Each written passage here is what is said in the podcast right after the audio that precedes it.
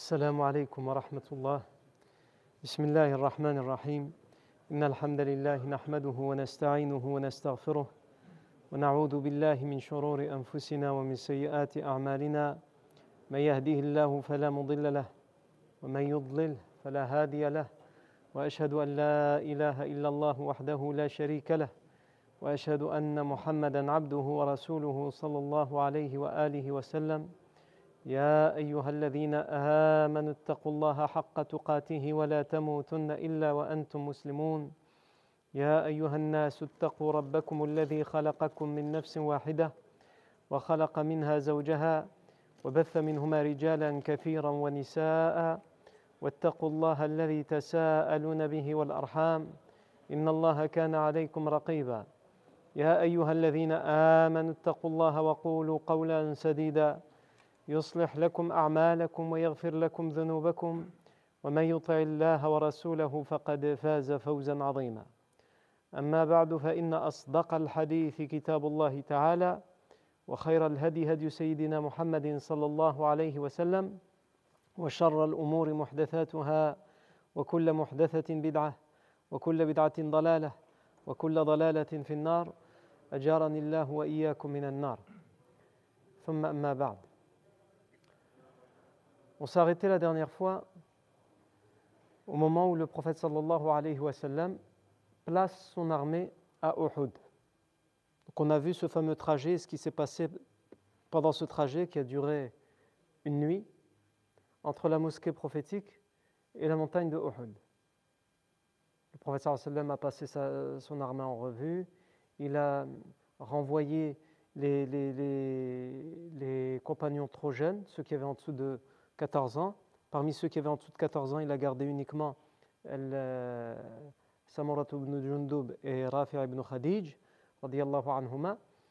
Et euh, il a renvoyé les autres, même si on, a un doute sur euh, le compagnon Al-Bara ibn Azib. On a vu également que pendant ce trajet, les hypocrites se sont révoltés et ils ont réussi à convaincre 300 personnes de se retirer de l'armée du professeur Hassan. Donc le professeur Hassan était sorti avec une armée de 1000 et il arrive à la montagne de Uhud avec une armée de 700 hommes.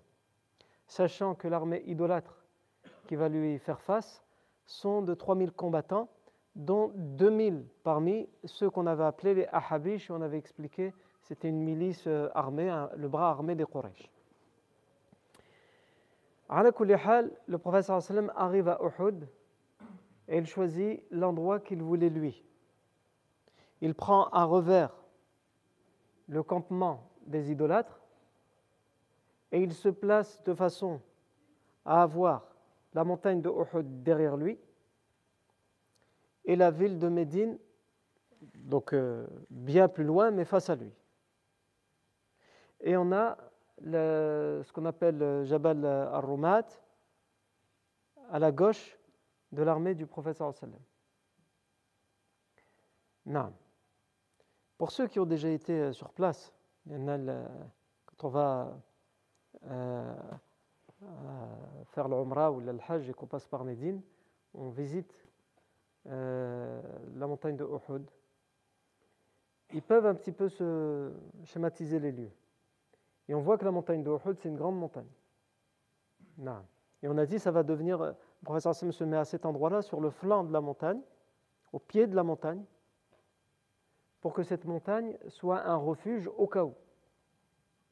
Et en même temps, il n'a pas choisi ce qui est le plus logique pour nous, c'est-à-dire de se mettre entre la ville de Médine et l'armée idolâtre. Pourquoi? On a expliqué pour que justement, dans le cas où il y a une défaite musulmane, ce qui va être le cas, les musulmans euh, n'aient pas comme réflexe de fuir à Médine, puisque à ce moment-là, ce serait mettre la ville de Médine en danger.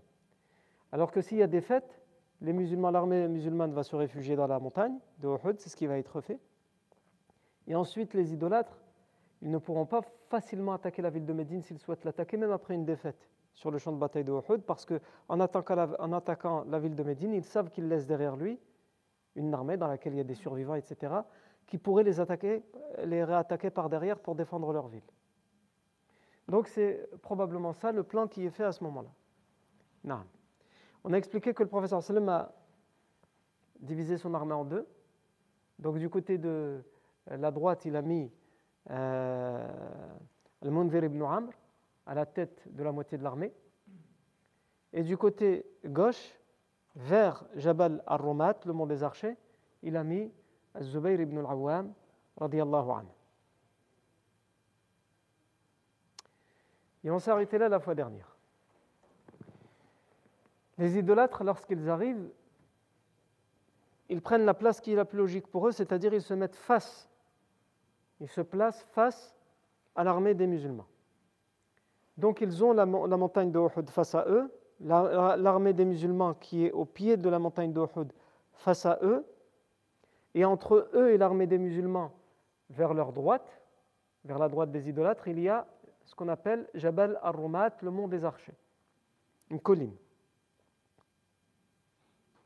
qui est séparée de la montagne de Uhud d'à peu près 150 à 200 mètres. Cette colline, le mont des archers, elle se situe entre le positionnement de l'armée idolâtre et le positionnement de l'armée musulmane qui est au pied de la montagne de Uhud. Et donc cette euh, armée idolâtre a la ville de Médine dans son dos. Et l'armée idolâtre ont 3000 hommes, 3000 combattants, dont une cavalerie de 200 chevaux, c'est-à-dire 200 cavaliers qui sont à cheval, c'est une cavalerie. Et on sait que ça, dans une guerre, à l'époque, les guerres, c'était euh, face à face. C'était pas comme des jeux vidéo aujourd'hui, c'est dans les drones. Les gens, ils font la guerre aujourd'hui, ils ne se rendent pas compte qu'ils font la guerre. Et ça leur permet de, malheureusement, de ne pas culpabiliser, de déculpabiliser. Non. De ne pas prendre conscience que c'est des vies humaines qui a, qui a en jeu. Nous, on s'entraîne d'abord à, à, jouer aux jeux vidéo et après on passe euh, au drone et tout ça. Finalement, c'est exactement la même chose. Non. Euh, une cavalerie, dans une guerre à l'époque, c'est terrible dans le sens où euh, le cavalier, il a la supériorité d'abord de la hauteur, parce qu'il est sur une monture. Il a la supériorité de la rapidité, parce qu'il peut galoper avec sa, monture. Et surtout quand c'est une grande... Là, on parle d'une personne à cheval, ce qu'il peut faire. Mais là, quand c'est une cavalerie de 200 hommes, ça veut dire qu'ils peuvent faire une attaque contre une armée d'hommes à pied et les décimer. Non. Les idolâtres, ils, ont, ils étudient le positionnement et ils ont face à, face à eux la montagne qui les bloque d'une certaine manière. Pour eux, c'est une bonne chose. Euh, elle les bloque eux, mais elle bloque aussi les musulmans. Ils se disent, mais pourquoi les musulmans, ils se mettent là? Sans aucun doute, cette idée a dû leur passer par la tête. Ils se sont mis pile à l'endroit, il n'y a pas de meilleur endroit pour nous. Ils ne peuvent pas s'enfuir, il y a la montagne derrière eux. Et nous, on est trois fois plus nombreux qu'eux, on est devant eux, donc c'est soit nous, soit la montagne. Ils sont complètement fous. Mais en réalité, ça fait un autre effet aussi sur l'armée idolâtre. Il y a d'un côté cet effet de dire c'est du suicide. Et d'un autre côté, le doute, comme ils l'ont eu à Badr, parce qu'à Badr aussi ils étaient beaucoup plus nombreux, et ils voyaient cette armée de musulmans, malgré tout, ferme, qui attendait de pied ferme les, idolâtres. Et il y avait une divergence dans l'armée entre ceux qui disaient, euh, comme Abu Jahl. C'est une bouchée de pain. On va en faire une bouchée de pain. Et il y avait les autres comme euh, Umayr ibn Wahb al-Jumahi quand il a fait son tour autour de l'armée et après autour des, des puits de, Badr, il est revenu, il a dit Ce que vous voyez en face de vous, c'est ça. Il n'y a pas de piège, il n'y a pas de trace d'embuscade, j'ai tout vérifié, il n'y a rien. Et c'est là qu'Abu Jahl a dit c'est une bouchée de pain, c'est bon. Et lui, qui est un expert militaire, Omar ibn Wahb al-Jumahi, c'est pas pour rien qu'on l'a envoyé regarder, il dit moi, je vois au contraire des chamelles qui transportent la mort certaine.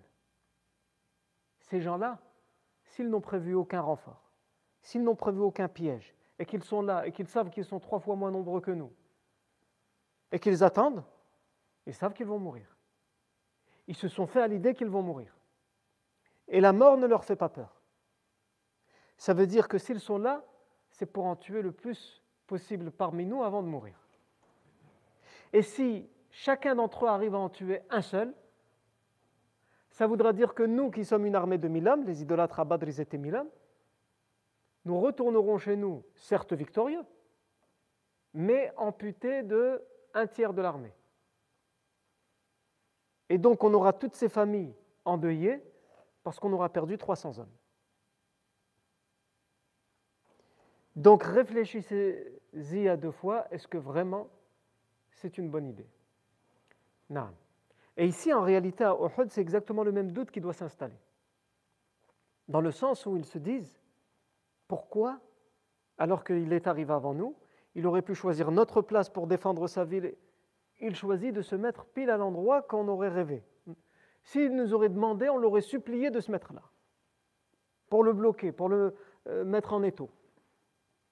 Et donc, sans aucun doute, ils se posent des questions et des interrogations, surtout qu'ils savent, maintenant ils se méfient, puisqu'ils ont les conséquences de ce qui s'est passé à la bataille de Badr. Ils ont, ils ont le résultat de la bataille de Badr. Donc, ils se méfient, et cette fois, ils ne vont pas faire comme à Badr, c'est une bouchée de pain, allons-y. Ils vont réfléchir. Et ils vont se dire, le seul moyen de se préserver, et de prévenir euh, toute, euh, toute, chose qu'on n'aurait pas prévue. La chose qui dérange dans ce positionnement pour les idolâtres, c'est la colline, le mont des archers. Parce qu'elle est entre eux et l'armée des musulmans. Elle n'est certes pas devant eux, elle est un peu sur le côté, sur le flanc, mais en fait, ils, réfléchissent et ils se disent, il y a cette colline qui gêne. Ou peut-être que le professeur il a choisi de se mettre à, cet endroit-là parce qu'il veut utiliser cette colline pour quelque chose. Eh bien, il faut qu'on l'utilise avant lui. Alors il décide de mettre à la tête de leur, de cavalerie, de 200 cavaliers, euh, Khalid ibn al-Walid, anhu, il n'était pas encore converti à, l'époque, mais il va bientôt devenir un, des compagnons les plus fidèles du professeur sallam. À l'époque, il est dans le camp des idolâtres. Ils mettent à la tête de cette, de cette cavalerie Khalid ibn al-Walid, et ils lui disent Prends toute la cavalerie et vous vous mettez derrière la colline, le mont des Archers, de façon à boucher le passage entre la colline et la montagne de Uhud. Peut-être que les musulmans se sont mis à cet endroit-là pour nous prendre par derrière en se cachant derrière la colline et venir par derrière. Au moment où on va les attaquer et les acculer contre la montagne, ils veulent peut-être nous prendre par derrière. Donc vous, vous mettez là pour bloquer cet accès. Et aussi, en plus de bloquer cet accès, ça vous permettra, dans le cas où on perd la bataille, de les prendre par derrière. C'est-à-dire de traverser l'accès qui est entre la colline et la montagne et de, prendre les musulmans par derrière. Donc Khalid ibn al-Walid avec sa cavalerie se place à cet endroit. Et le professeur sallam voit toute cette agitation, il voit que les idolâtres se sont mis devant lui, comme il le voulait, mais il voit aussi que les idolâtres, euh, cette fois, ils réfléchissent un peu plus qu'à Badr, et ils envoient la cavalerie et ils la mettent de ce côté-là. Ils bougent ce, passage. Et évidemment, le prophète sallam a compris que c'est une menace pour son armée, cette cavalerie qui est, qui est placée à cet endroit-là. Donc, après réflexion et consultation, il va décider il doit prendre une décision. Et ce n'est pas évident ici de prendre une décision. Le professeur sallam, il, il doit d'abord aussi penser à toute cette armée. Quand vous dites 200 euh, cavaliers, ça veut dire qu'il reste combien en face de lui? 2800. Il y a 2800 hommes devant lui et eux, ils sont que 700.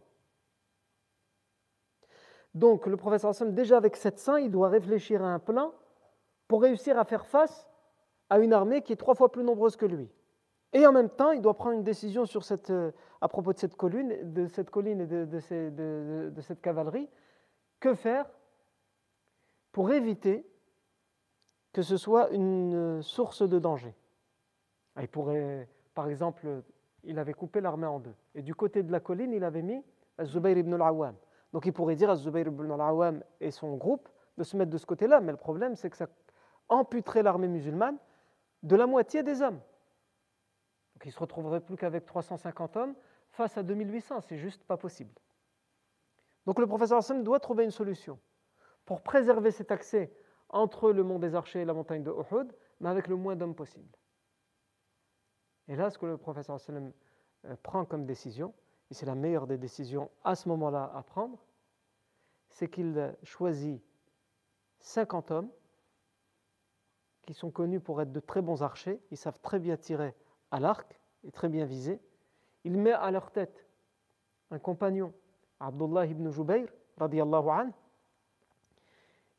et il leur demande d'aller sur la colline, de se poster sur la colline. Et il leur donne une seule mission. Il leur dit, vous, votre mission, c'est de rester sur cette colline et vous n'attaquez personne. Les seuls que vous pouvez attaquer, c'est cette cavalerie. On peut citer par exemple trois versions, qui sont toutes les trois euh, jugées plus ou moins authentiques, entre Hassan et Sahih, al-Muhim, donc elles sont acceptables et jugées fiables. D'abord, il y a la version de Ibn Ishaq. Ibn Ishaq nous dit que euh, le prophète va s'adresser à ces 50 archers et en particulier à celui qu'il a nommé comme chef, le compagnon Abdullah ibn Jubayr, et il va lui dire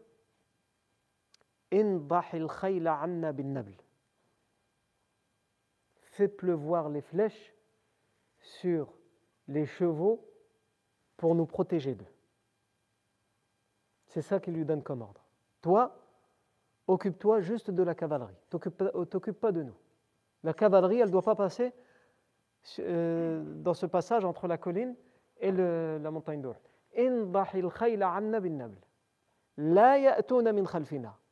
Qu'ils ne viennent pas par derrière nous. Il faut qu'on soit rassuré de ce côté-là. On peut attaquer les idolâtres et pas s'inquiéter du fait que la cavalerie pourrait venir par derrière nous. Là, ce serait une catastrophe. C'est pourtant ce qui va arriver, mais on expliquera plus tard pourquoi. Fais pleuvoir les flèches sur leurs chevaux, sur leurs cavaliers. Qu'ils ne viennent pas par derrière nous.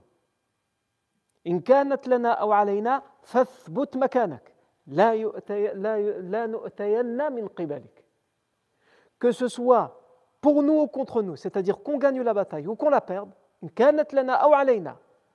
gagne ou qu'on perde. Ne vous occupez pas de ça. Qu'on gagne ou qu'on perde, reste à ta place. Et lui ne va pas désobéir. Abdullah ibn Jubayr va rester sur le mont des archers jusqu'au bout. Il va même y perdre la vie, comme on le verra plus tard. Et, le professeur Sam s'adresse de manière générale aux archers, mais il s'adresse en vérité à lui. Tu as la tête, voilà les ordres que je te donne. Et lui, il ne, jamais il ne va désobéir au, professeur Sam. Mais les autres, on expliquera ce qui va se passer plus tard. Et donc, il lui dit à Abdullah ibn Jubayr, أثبت مكانك إن كانت لنا وعلينا أثبت مكانك لا نؤتين من قبلك qu'on gagne ou qu'on perde reste à ta place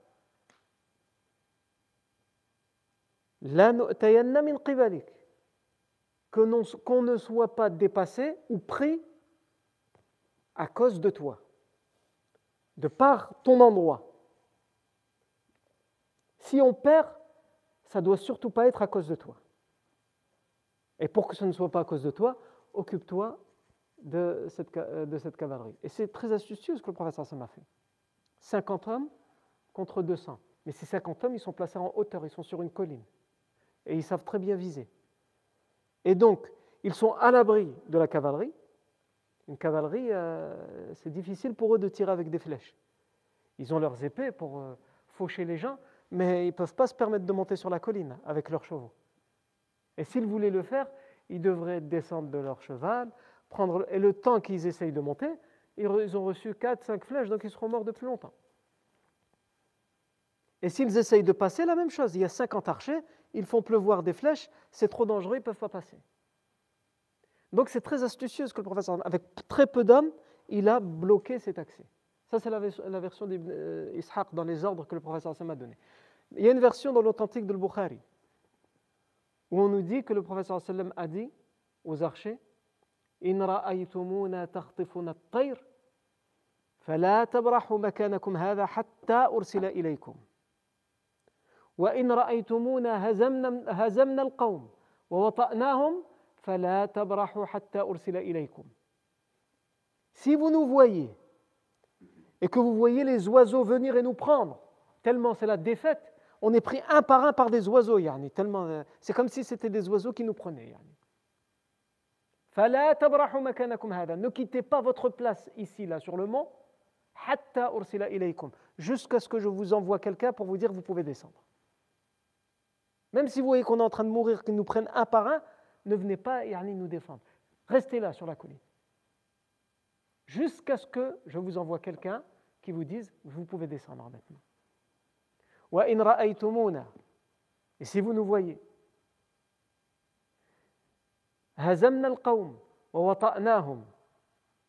on a réduit ce, groupe à la défaite. Et on les a écrasés. Ne quittez pas non plus l'endroit jusqu'à ce que je vous envoie quelqu'un qui vous dise que maintenant vous pouvez quitter l'endroit, vous pouvez descendre.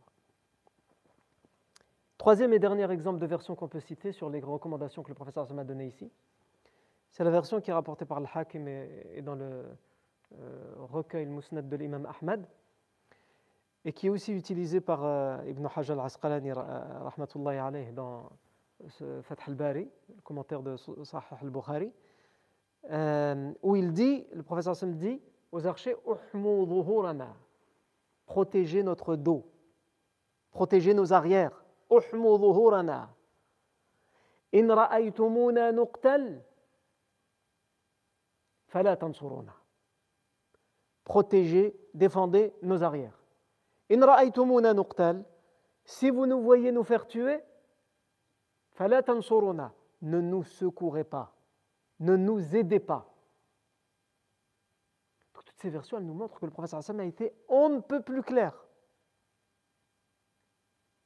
Et c'est important d'insister sur ça parce qu'il va se passer des choses par la suite qui vont montrer que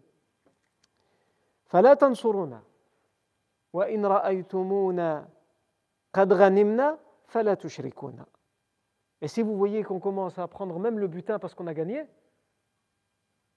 ça veut dire c'est tout, c'est la, fin de la bataille ou presque la fin de la bataille, on, prend on commence à ramasser le butin. Ne nous associez pas. Restez à cette place. Tant que je ne vous ai pas dit, venez. Non.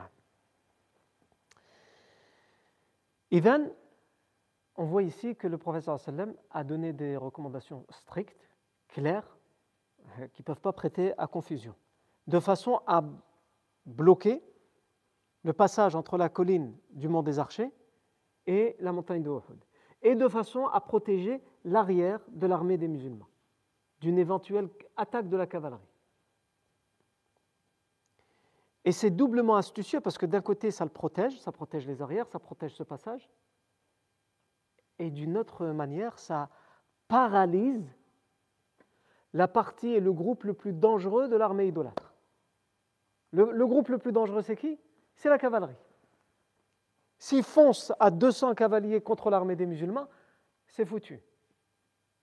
Et pourtant, même si le professeur Sam voit qu'il ne comprend pas tous les tenants et les aboutissants de pourquoi cette cavalerie est cet endroit. Ils s'imaginent que peut-être qu'ils veulent passer par là et les prendre à revers par derrière. Mais en tous les cas, en les occupant, euh, en faisant diversion avec les archers, ils sont occupés avec les archers.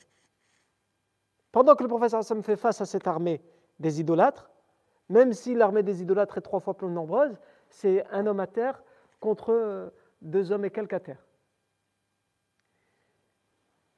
Et la cavalerie, elle est occupée de l'autre côté. Donc, d'une certaine manière, le professeur Hassan, en faisant ça, il paralyse la cavalerie. C'est comme si elle ne servait plus à rien. Si, si les archers étaient restés sur la, colline jusqu'au bout. Au moment, euh, donc là, on a les deux armées qui se font face. Et il faut dire que euh, les idolâtres, ils sont beaucoup plus nombreux, comme on l'a dit. Sont beaucoup plus forts, beaucoup plus armés, beaucoup plus entraînés. Ils ont 200 chevaux alors que les musulmans n'en ont pas. Selon certaines versions, ils en auraient deux. En tous les cas, les idolâtres, sur le plan militaire, dépassent largement les musulmans. Mais sur d'autres plans, les idolâtres sont bien en dessous. D'abord, en termes de foi et de conviction. Les musulmans sont là par foi, par conviction, par certitude.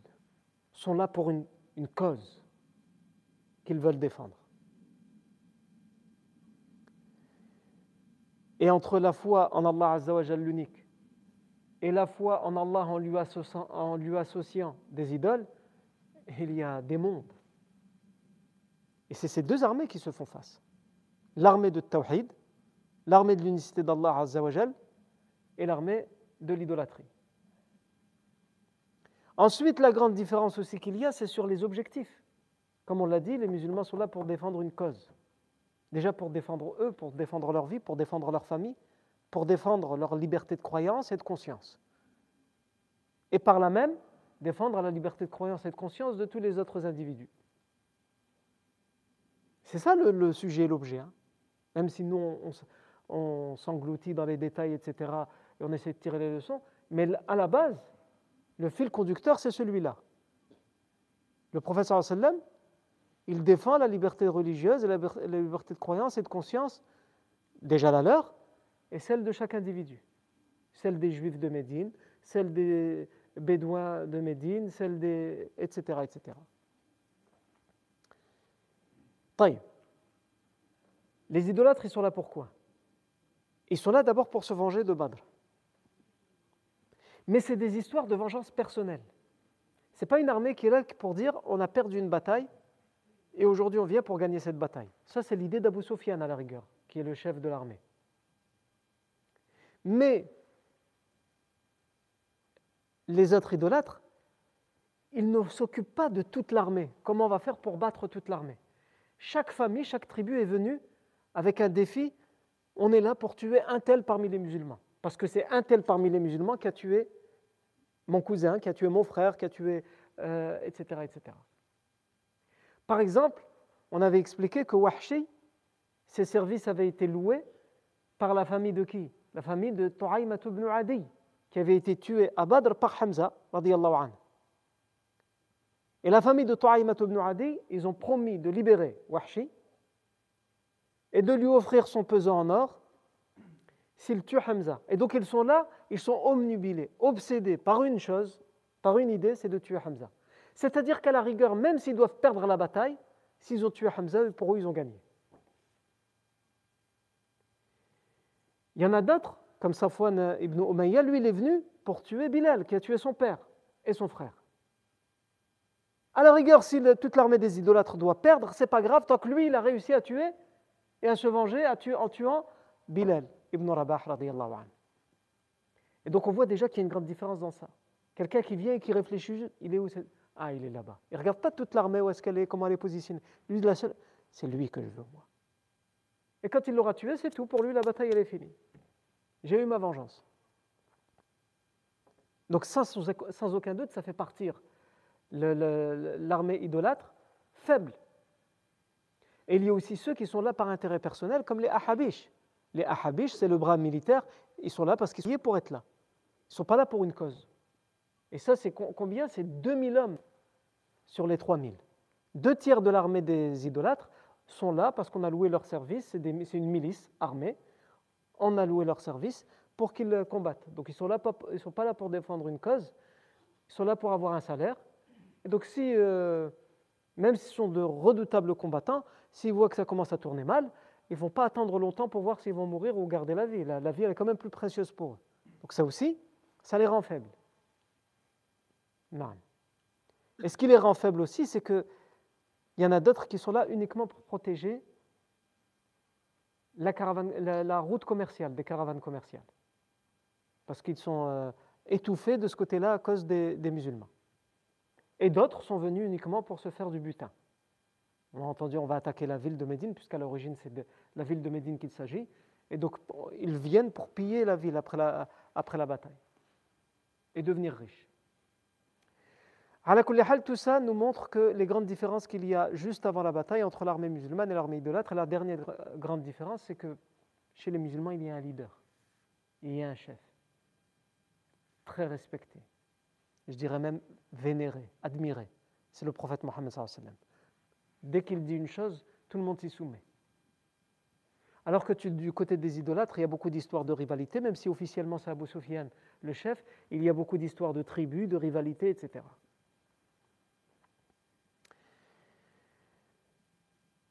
Ensuite, le moral.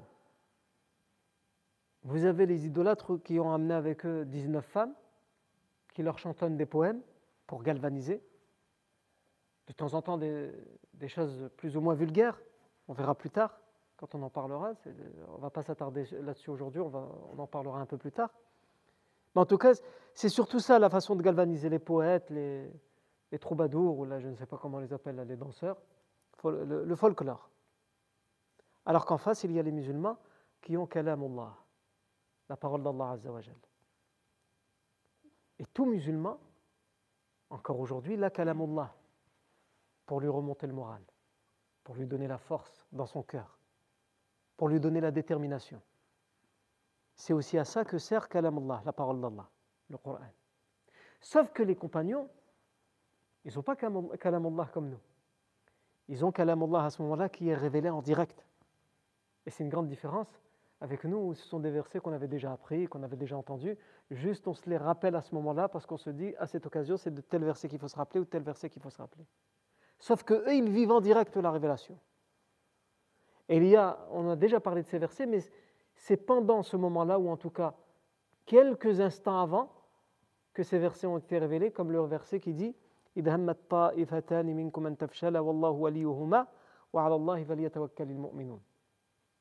ولقد نصركم الله ببدر إذ أنتم أذلة فاتقوا الله لعلكم تشكرون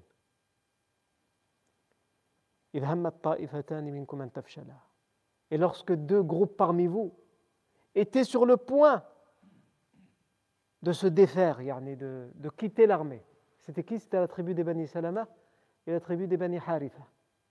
Ils ont failli suivre les hypocrites. Wallahu. Mais Allah est leur allié, Allah est de leur côté. Et donc, puisqu'Allah est leur allié qu'il est de leur côté, ils sont restés.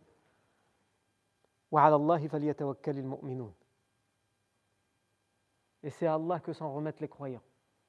Ce verset, quand il est révélé en direct à ses croyants, qui voient qu'en face d'eux, il y a des ennemis qui sont enragés, qui sont assoiffés de vengeance et qui sont trois fois plus nombreux qu'eux, et ils entendent Allah qui leur parle en direct et qui leur dit Rappelez-vous juste tout à l'heure, lorsque les deux groupes parmi vous, les Bani Salama et les Bani Harifa, ont voulu quitter le groupe, mais ils ne l'ont pas fait parce qu'Allah est avec eux. Allah est en train de leur rappeler qu'il est avec eux. Wallahu. Et ensuite il leur dit Et c'est vers Allah que s'en remettent les croyants. Les nas, à ce moment-là, ce sont des êtres humains, les compagnons. Ils doivent se poser des questions, trois fois plus nombreux. 200 cavaliers, la montagne derrière nous, les ennemis devant nous. Comment on va faire? Et Allah, à ce moment-là, il leur révèle ces paroles. Wallahu waliyuhuma. Allah, il est l'allié de ceux qui étaient sur le point de faillir et de partir. Alors qu'en est-il du restant de l'armée des musulmans qui, eux, sont restés déterminés dans le fait de rester jusqu'au bout avec le prophète Si Allah Azzawajal dit à propos de ceux qui sont restés mais qui étaient sur le point de partir, Allah est leur allié, qu'en est-il de ceux qui n'ont même pas eu à l'idée de partir mais qui se posent quand même des questions, qui, ont, qui peuvent être traversées par des doutes. Et Allah leur rappelle et leur dit, c'est vers Allah que s'en remettent les croyants. N'ayez crainte. Et pour preuve, le verset d'après,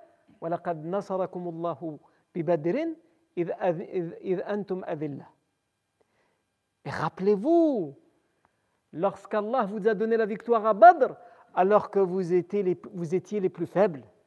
Vous étiez trois fois moins nombreux, trois fois moins armés, trois fois moins préparés, tout ce que vous voulez.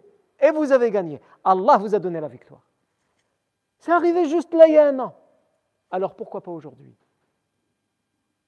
Mais ce verset, c'est pas comme nous, on prend un verset qui a été révélé dans le contexte de Uhud, on va se le remettre pour nous. Non, ce verset, il est révélé pour eux.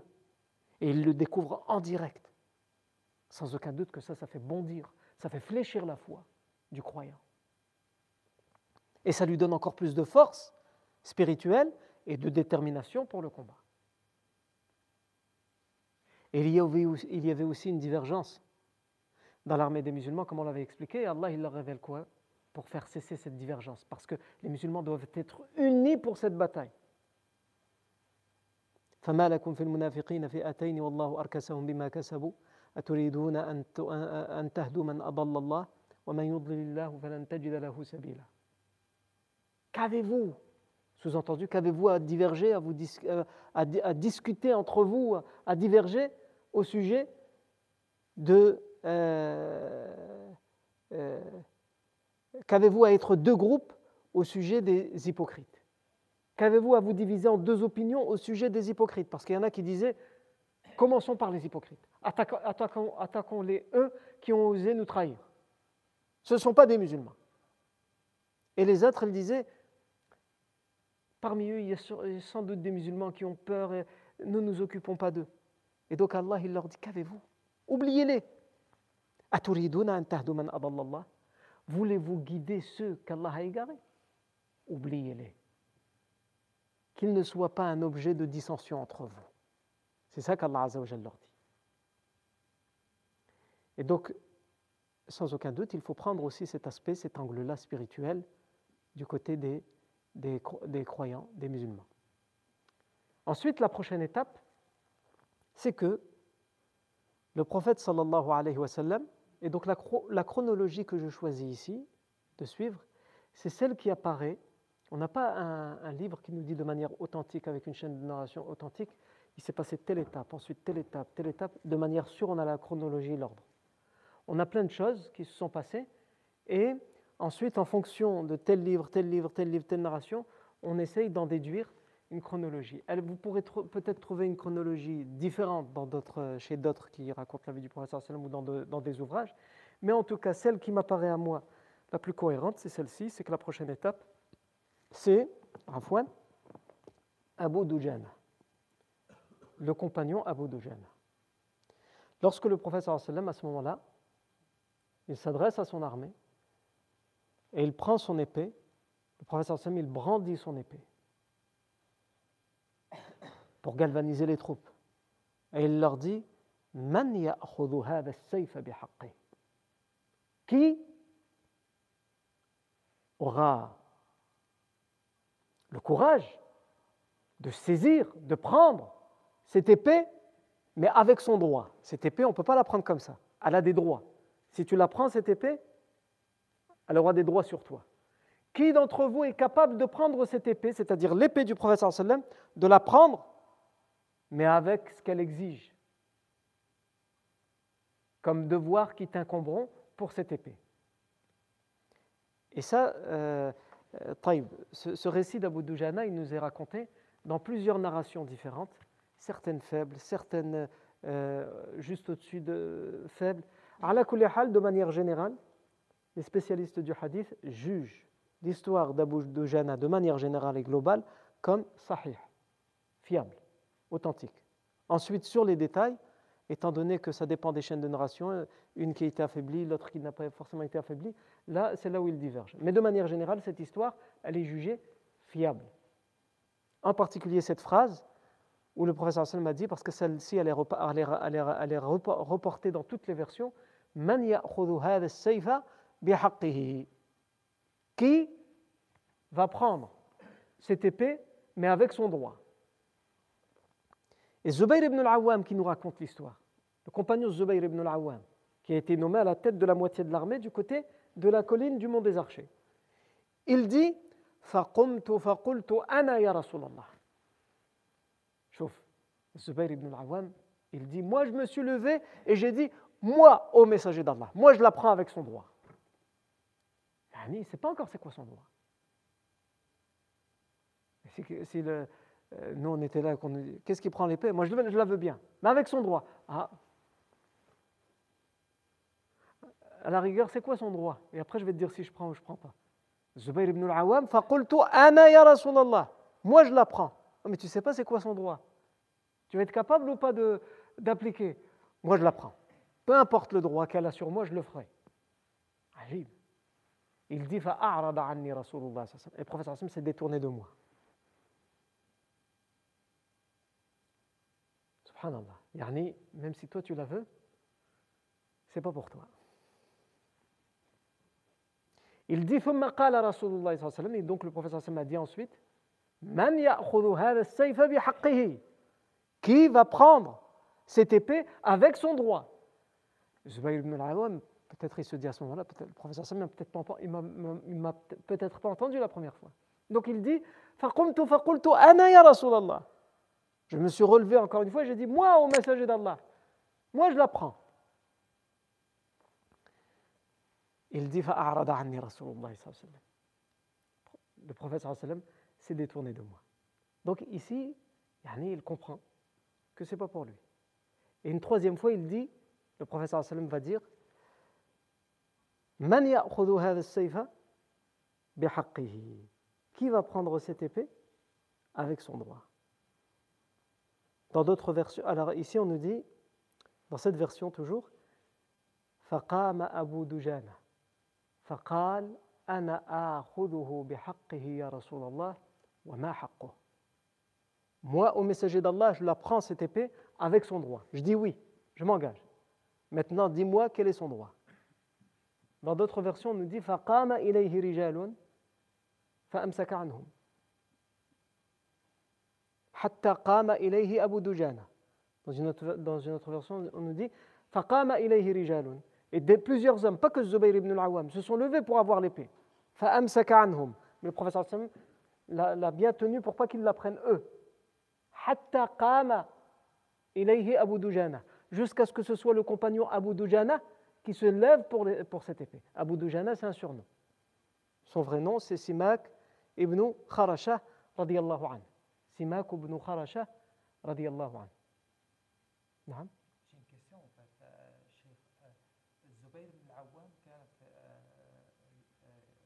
Des archers, les collines d'archers, ou Abdullah ibn Les noms sont prêts. Non. Ce qu'on a expliqué, euh, c'est que Zubayr ibn al-Awwam est du côté de la colline, mais pas sur la colline du mont des Archers. Par contre, celui qui est sur la, colline, le mont des, Archers, c'est Abdullah ibn Jubayr. Puisqu'on avait expliqué, pour ceux qui étaient là, ça c'était juste un rappel qu'on faisait aujourd'hui, donc on n'est pas entré dans le détail. Pour ceux qui étaient là, le professeur Sami, il a coupé son armée en deux quand il est arrivé. Donc il a encore mis personne sur le mont des Archers. Il a mis du côté de la colline, mais pas sur la colline, au pied de la colline, Zubayr ibn al-Awwam avec la moitié de l'armée. Et de l'autre côté, il a mis Al-Mundir ibn Amr. Et ensuite, lorsque la cavalerie va arriver derrière le, mont des Archers, là, il va mettre, il va envoyer sur la colline des Archers, sur le mont des Archers, euh, Abdullah ibn Jubayr. Et aussi, pour euh, avoir ce, rappel, quand, il y a des questions, il est mieux, Inch'Allah, d'attendre à la fin. Comme ça, on répondra aux questions, Inch'Allah, pour essayer de, faire le cours de manière euh, sans interruption. Et Inch'Allah, il n'y a pas de problème pour les questions, mais à la fin, bi'idhnillah ta'ala. À hal, Abu Dujana saisit l'épée. Il saisit le sabre et il dit Ana ya Rasulallah wa ma Moi, je le, je le prends avec son droit au messager d'Allah, mais quel est son droit? Quel est son droit? Et le prophète sallallahu alayhi wa sallam de lui dire Allah taqtula bihi musliman wa Allah tuqirra bihi an kafir que tu ne tues aucun musulman avec cette épée. Tu ne, tu ne fasses aucun tort à aucun musulman avec cette épée. Ça, c'est son premier droit. Et son dernier droit, qu'aucun idolâtre qui est devant toi ne t'échappe avec cette épée. Allah kafir. Et à ce moment-là, Abu Dujana, qu'est-ce qu'il fait? Il sort le bandeau rouge. hamra Abu Dujana était connu pour ça. Les compagnons disaient Ah, s'il sort le bandeau rouge, c'est fini. Il sort un bandeau rouge qu'il met et qu'il attache autour de son front, autour de sa tête. Et les compagnons disaient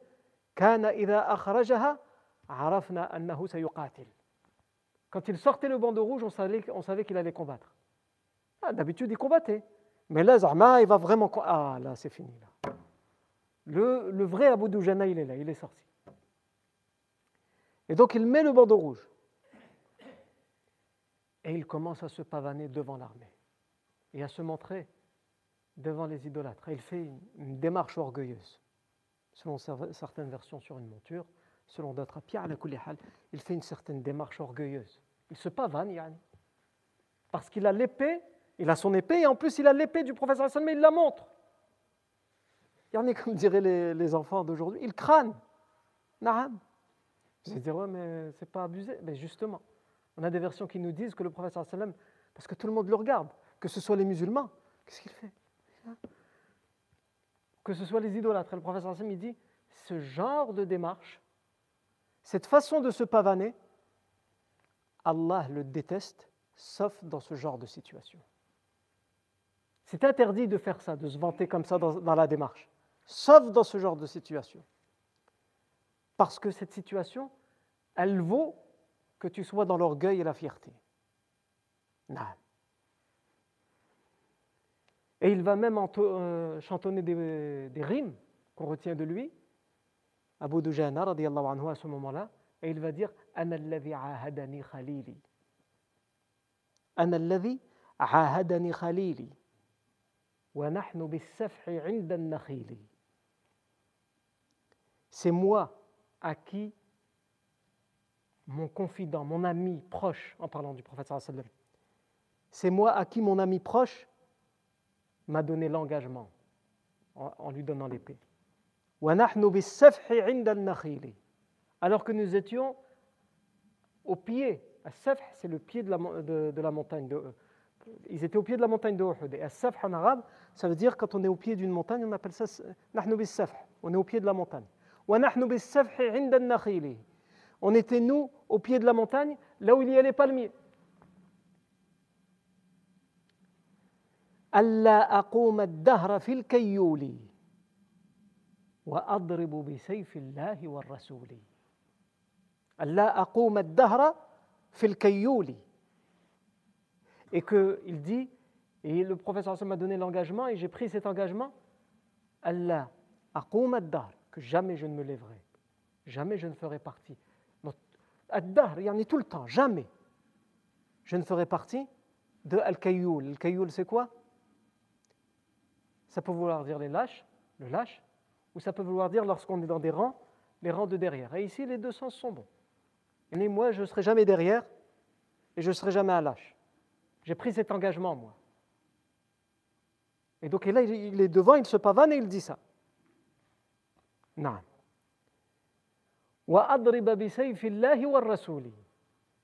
Et j'ai aussi pris l'engagement que je frapperai avec l'épée d'Allah et de son messager. Et tout ça, évidemment, avec les rimes et en respectant le rythme de la poésie arabe, puisqu'il y a des rythmes à respecter. C'est pas tu viens, tu choisis des rimes et tu euh, trarbaq. Non, il y, a des, règles à respecter. La science de l'aroud, qu'on appelle, euh, on appelle ça comme ça, la science de la poésie, c'est un océan. Et justement, les rythmes de la poésie, on les appelle comment en arabe? Bahr. Il y a des- 16 rythmes différents qui ont, été surnommés par les grands, par les, par Ahmad ibn Khalil al-Farahidi, c'est lui qui, a, qui, les a, qui surnommés, et il dit Bahr al-Hazaj, Bahr al-Rajaz, Bahr al-Mujtaf, Bahr le- La mer, l'océan de Rajaz. L'océan de. Ça veut dire quoi? C'est pour parler des rythmes de la poésie. Mais attention, il te prévient, c'est l'océan. Si tu ne sais pas nager, va, retourne là-bas au petit bassin et regarde, ça, regarde tout ça de loin et fais des signes de la main. Ne t'y aventure pas si euh, tu n'as pas compris que c'était un, océan et euh, une mer. Non. Abu Dujana, radiyallahu anhu, il se pavane donc, et le professeur Sam le lui autorise et il le précise. Parce que le professeur Sam a interdit l'orgueil, mais il le précise pour qu'il n'y ait pas de confusion. Allah Azzawajal déteste ce genre de démarche orgueilleuse, sauf dans ce genre de situation. Ensuite, va-t-il y avoir la confrontation directe entre les deux armées ou il va y avoir des duels comme il y en a eu au début de la bataille de Badr? Pour avoir la réponse à cette question, il faudra revenir la semaine prochaine, Inch'Allah ta'ala. Barakallahu fikum pour votre attention. Subhanakallahu wa bihamdik. Ashhadu an la ilaha illa ant. Nastaghfiruka wa natubu ilayk.